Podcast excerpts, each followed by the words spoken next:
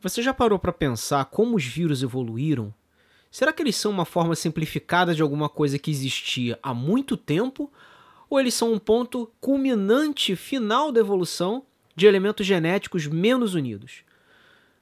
No podcast de hoje, a pesquisa de David Wessner, do Departamento de Biologia da Davidson College, realizada em 2010 e que foi publicada na revista Nature Education. A história começa assim. A história evolutiva dos vírus representa um tópico fascinante, embora ainda muito obscuro para virologistas e biólogos celulares. Devido à grande diversidade entre os vírus, os biólogos têm se esforçado para classificar essas entidades e relacioná-las à árvore da vida convencional. Eles podem representar elementos genéticos que ganharam a capacidade de se mover entre as células.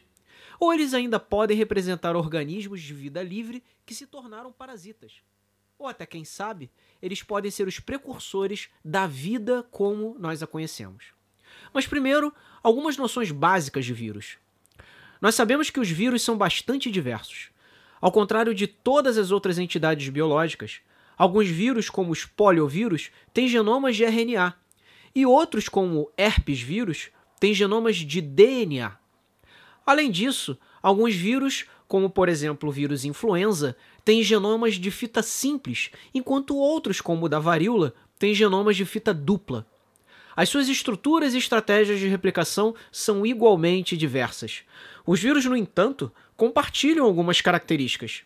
Primeiro, geralmente são muito pequenos, com um diâmetro inferior a 200 nanômetros. Segundo, eles podem replicar apenas dentro de uma célula hospedeira. E terceiro, nenhum vírus conhecido contém ribossomos, que são componentes necessários do mecanismo de tradução de uma célula para a produção de proteínas. Para considerar essa questão, nós precisamos entender bem o que, que nós queremos dizer com vida. Afinal, o que é vida?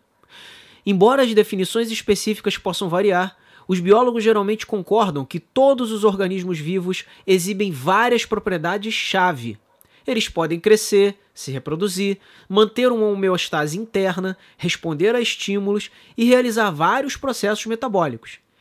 E além disso, as populações de organismos vivos evoluem com o tempo. Os vírus estão em conformidade com esses conceitos do que é vida? Sim e não. Provavelmente todos sabemos que os vírus se reproduzem de alguma maneira.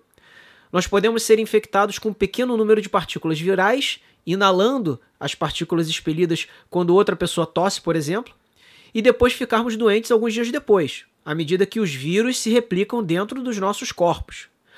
E da mesma forma, todos provavelmente percebemos que os vírus evoluem com o tempo. Precisamos tomar uma vacina contra a gripe todos os anos, principalmente porque o vírus da influenza muda ou evolui de um ano para o outro. Os vírus, no entanto, não realizam processos metabólicos. Mais notavelmente, os vírus diferem dos organismos vivos porque não podem gerar ATP.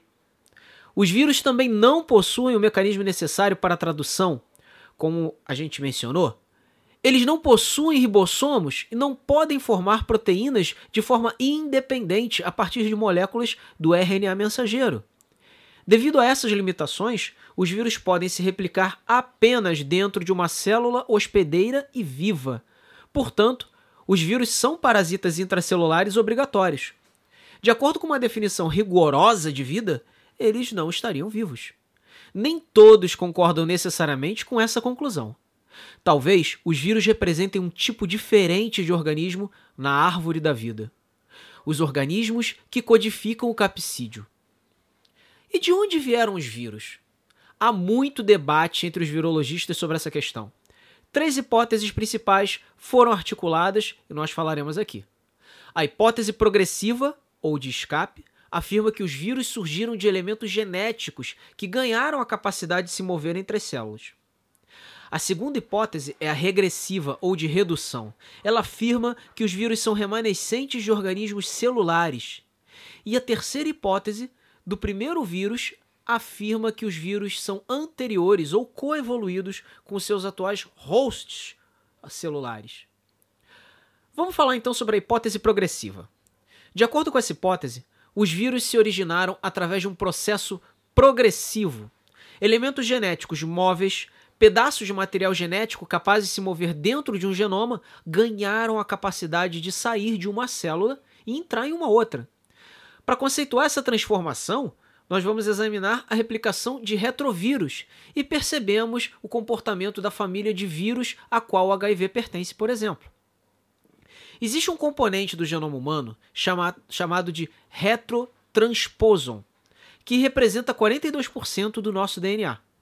Esse elemento genético ele pode se mover dentro do genoma usando um intermediário de RNA.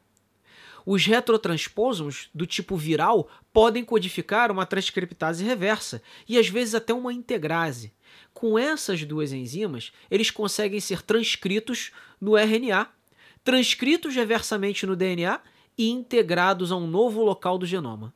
Resumindo, o nosso genoma e a informação molecular de um vírus têm semelhanças. Então seria razoável que um vírus tenha sido, há milhões de anos, um pedaço de DNA que saiu de uma célula e começou a tentar sobreviver se replicando. Nós podemos chegar a essa hipótese conhecendo a replicação da família dos retrovírus, que contém, por exemplo, o tal do HIV. Na segunda hipótese, a regressiva, ela funciona da seguinte maneira.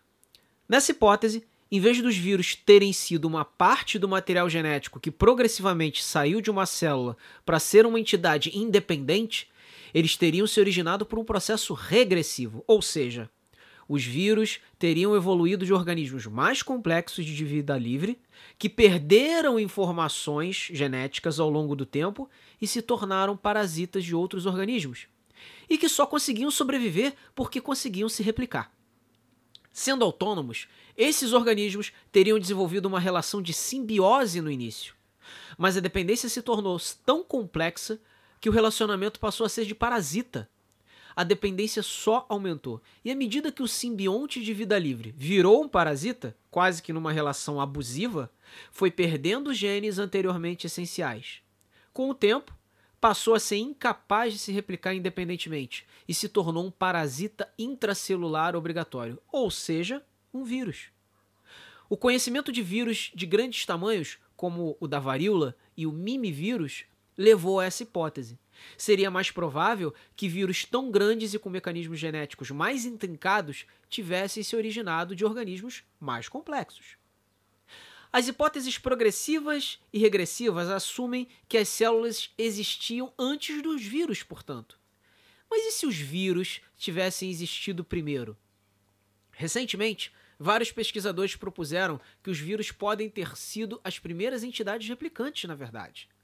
Nessa terceira hipótese, os vírus existiam em um mundo pré-celular, sem células, com unidades autorreplicantes.